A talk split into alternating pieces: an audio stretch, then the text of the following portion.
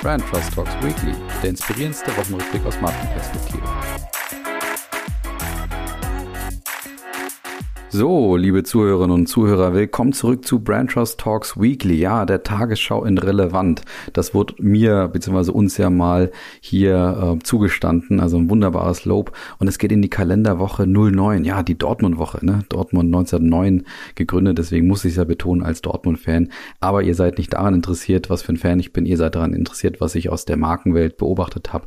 Und damit starten wir. Ich habe natürlich wieder einige Themen dabei. Ich habe einen Gewinner, kein Verlierer diesmal, aber zwei Fundstücke, also es lohnt sich. Los geht's. Erstes Thema ist, ich habe euch was aus meinem privaten Alltag zu erzählen. Und zwar habe ich die App bzw. die Dienstleistung Flink ausprobiert. Flink ist ein Lebensmittelbringdienst, ein Sofort-Lebensmittelbringdienst kann man es auch nennen, der ähnlich wie die Marke Gorilla verspricht, dass Lebensmittel und auch Drogerieprodukte in Achtung zehn Minuten an deine Haustür geliefert werden. Zehn Minuten, ihr habt richtig gehört. Bei Gorilla spricht man derzeit, die sind im, im Sommer in, insbesondere in Berlin aktiv gewesen, spricht man derzeit vom nächsten Unicorn, also vom nächsten Startup-Unicorn, das dort hier den Markt beherrschen wird in diesem Bereich. Und das macht man unter anderem daran fest, dass die Marke GoPuff aus den USA, schwieriges Naming übrigens für Deutschland, GoPuff in den USA zieht. Erwartet wird daher so eine Werbeschlacht von Startups, die den Markt beherrschen, bis eben natürlich einer von den großen Händlern da die App oder die Start Startup eben aufkauft. Und ich habe selber den Selbsttest gemacht, eben beim Konkurrenten von Gorilla, nämlich Flink. Ich habe Heidelbeeren, Croissants, Brötchen, übrigens frisch vom Bäcker und ein Netflix äh, Ben Jerry's Eis bestellt und in den Warenkorb geparkt. Zehn Minuten wurde also versprochen und jetzt mache ich extra eine Pause für euch, damit ihr auch schätzen könnt, wie lange sie jetzt gebraucht haben. Versprochen gehalten oder gnadenlos verspätet. Dün, dün, dün, dün, dün. So, jetzt müsste es eigentlich reichen. Habt ihr euch was überlegt? Gnadenlos verspätet oder versprochen gehalten? Ich löse es auf. 3 Minuten 24 ab der Verpackung, die auch nur knapp eine Minute gedauert hat laut App und dann drei Minuten 24 eben, ähm, ja, bis es bei mir geklingelt hat. Echt wahr. Ich war völlig perplex, als es dann geklingelt hat. Das war schon fast gruselig. Jetzt müssen wir aber natürlich hier zwangsweise fragen, was halten wir nun davon? Ich bewerte erstmal die App bzw. Dienstleistung an sich. Die App war hervorragend aufgebaut, aufgebaut, vom Kunden aus gedacht slim und einfach, das ist ja auch klar. Ich meine, du kannst nicht zehn Minuten Bestellungen versprechen und dann irgendwie eine halbe Stunde äh, brauchen, beziehungsweise dem Kunden so schwer machen von der User Experience, dass er eine halbe Stunde braucht, bis er die Lebensmittel dort bestellt hat. Und das ist natürlich alles nachverfolgbar, alles schon gelernt. Von der Verpackung bis zum Tracking der Bestellung. Du kannst dem Kurier direkt auch folgen. Also da ein absolutes Vorbild, was die User Experience angeht. Aber arbeiten wir mal auf, warum es dieses Produkt auch gibt. Das ist auch ganz spannend weil die Dienstleistung ist natürlich mal wieder vom Kunden ausgedacht und von seinen Painpoints. Und da habe ich mal so fünf Painpoints gefunden. Erstens, klar, in Zeiten von Corona möchte ich Einkaufen natürlich möglichst vermeiden. Zweitens, wenn mir mal was fehlt, irgendwie beim Kochen oder eben fürs Frühstück, kann ich halt einfach mal schnell, ohne das Haus zu verlassen, irgendwelche Grundnahrungsmittel schnell bestellen. Drittens, wir leben natürlich in einer Welt mit dem ja sogenannten Metatrend Komplexität. Also alles wird immer komplexer. Und wir sehen uns natürlich dann nach Marken und Dienstleistungen, die uns entlasten und uns unser Leben einfacher machen. Viertens, die Zeitallokation geht da auch mit einher. Ja, einkaufen war bis letztes Jahr vielleicht noch eine Freude, fast schon so ein Ritual. Ich bin auch gerne mit meiner Tochter einkaufen gegangen, das, oder mit der ganzen Familie. Dann hat man das mit einem Spaziergang verbunden. Das ist jetzt alles nicht mehr möglich. Ich lasse jetzt meine Tochter natürlich zu Hause und meine Frau, wenn wir nach dem Spaziergang irgendwas einkaufen, die wartet dann manchmal auch draußen. Das heißt, einkaufen geht jetzt von meiner Zeit mit der Familie ab, anders als vorher. Also warum dann nicht auch bringen lassen? Fünftens, man sieht hier auch wieder den Trend der Hyperindividualität. Also unsere Lebensentwürfe sind so verschieden und werden immer unterschiedlicher und fragmentierter. Da gibt es halt für alles ein Produkt und auch eine Dienstleistung. Es zeigt sich also hier mal wieder, die App, die Dienstleistung ist auf Knappheiten, Sehnsüchten und Painpoints aufgebaut, die diese, ja, ich sag mal auch GoPuff aus den USA, die die Gründer eben ermittelt haben und fertig ist in die Dienstleistung. Aber Flink und Gorilla sind natürlich auch ein Zeichen für unsere Art des Konsums und die Fragmentierung, eben dieses höher, schneller, weiter Mentalität. Geliefert in zehn Minuten muss man sich ja mal reinziehen. Braucht man das jetzt wirklich? Klar, wenn jetzt was beim Kochen fehlt, super. Aber in großem Maße, da muss man schon eine Fragezeichen stellen. Und dann, wo ist denn unsere, unsere Grenze, unsere Bedürfnisse? Müssen wir vielleicht auch mal klare Grenzen setzen von unserer Seite als Konsument, damit Marken dieses Spiel eben nicht immer in dieser, ja, fast schon Absurdität eben spielen. Oder hat sich die Marke die Daseinsberechtigung eben dadurch verdient, weil wir selber in diesem höher, schneller weiterleben? Natürlich muss man sich in dem Zuge über die Nachhaltigkeit Gedanken machen. Die Produkte werden von einem Fahrradkurier geliefert, so viel, so gut. Aber man kennt es ja von Lieferando, ähm, dass dort auch mindere Bezahlungen so gang und gäbe sind. Flink und Gorilla ver versuchen vielleicht auch über die, also diese fragwürdige Nachhaltigkeit durchaus zu kompensieren. Gorilla liefert zum Beispiel viele bio- und vegane Lebensmittel oder versucht eben den veganen Lebenstrend auch zu entsprechen. Und Flink, bei Flink hatte ich zum Beispiel ähm, auch zwei Riegel Tonys Chocolonely, also die äh, Schokolade, die sich dafür einsetzt, ähm, Schokoladenproduktion sklavenfrei zu, äh, sklavenfrei zu machen. Und das wurde vielleicht, war vielleicht auch ein Versuch, mein schlechtes Gewissen so ein bisschen zu lindern. Ich stelle mir ernsthaft die Frage, wer beendet jetzt dieses Spiel? Wir Konsumenten oder die Marken, die das nicht mehr mitmachen? oder auch an, vielleicht auch darüber nachdenken, andere USPs zu definieren, als jetzt nur eine 10-Minuten-Delivery. Ich glaube persönlich, dieses Spiel wird niemand von uns beiden beenden. Das wird immer so weitergehen. Über künstliche Intelligenz und Drohnen werden wir auch irgendwann eine Minute, Minuten Deliveries haben. Das Mehl im Schrank neigt sich hier am Ende zu. Ich nutze es und in dem Moment fährt oder fliegt die Drohne schon los, bevor ich es überhaupt gemerkt habe. Aber was denkt ihr, gut oder schlecht? Ich glaube, man kann auch an der Entwicklung in den USA eben sehen, das Thema wird sich wahrscheinlich durchsetzen. In den USA wurde jetzt gerade eine Milliarde von GoPuff eingesammelt und die, die Dienstleistung ist in 150 Städten in den USA aktiv. Deswegen kann man davon ausgehen, dass es bei uns wahrscheinlich auch ein Thema wird. Zweites Thema ist eine tolle Aktion von Chibo, die sie sich überlegt haben. Und zwar haben die eine neue Form des digitalen Einkaufens ins Leben gerufen, haben sie sich aus Asien abgeschaut. Und zwar handelt es sich um eine Shopping-Show für Smartphone-Nutzer, bei der Kunden aktiv mitgestalten können und auch dabei sein können. Chibo Live heißt das Ganze und das ist eben, eben dieses neue Shopping-Format von denen. Und es funktioniert folgendermaßen. Du hast wöchentlich stattfindende Folgen, wo sich Chibo eben denn auch dem Produktsortiment widmet, das sich ja auch ständig äh, verändert verändert.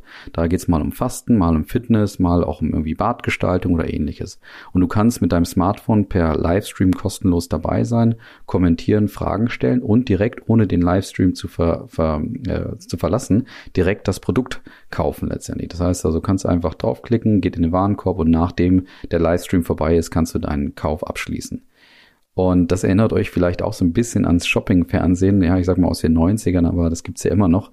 Und es sind aber bei, bei Chibo so ein paar Clues dabei, die ich mal nochmal betonen möchte. Und zwar erstens, Chibo überführt dieses Thema eben wie die Asiaten auch, das jetzt ins Internet. Das heißt, du hast es, es ist jetzt im Handyformat gedreht, du kannst es auf dem Sofa schön nebenbei anschauen und ein bisschen kaufen. Wenn die Zoom-Konferenz lang, äh, langweilig ist, kannst du auch ein paar Sachen kaufen. Ja, perfekt ähm, übertragen aufs Internet. Chibo verbindet das natürlich wunderbar mit seinen Markenthemenwochen, die sie haben. Also meine Frau geht ja bei Chibo im Edeka immer noch mal äh, bei, bei im Edeka immer beim Chibo noch mal vorbei und es könnte ja irgendwas Spannendes dabei sein. Also auch da merkt man, wie sie das gut mit ihrer Marke verbinden. Chibo geht auf den Trend des D2C ein. Also das heißt Direct to Customer. Sie kommen direkt an die Daten, werden unabhängiger auch vom Handel und auch vom Kunden letztendlich, weil sie die Daten eben direkt haben. Und das ist natürlich nach Corona und all den Wirrungen zum Thema Lockdown eine wunderbare Möglichkeit, eben wie gesagt näher an den Kunden ranzurücken. Und jetzt kommt für mich der genialste Clou. Beim Home Shopping ist es ja so, dass da irgendwelche Testimonials dabei sind, die dir irgendwie erzählen, ja, Colin, gut, dass du mich fragst. Und das macht Chibo nicht so. Bei Chibo sind echte, authentische Mitarbeiter dabei, die eben nicht unbedingt perfekt geschult sind, das Produkt aber wunderbar kennen. Und das ist eine Portion Authentizität, die wahrscheinlich sehr gut ankommt und eine super Idee ist von Chibo. Sehr, sehr spannendes Format auf jeden Fall.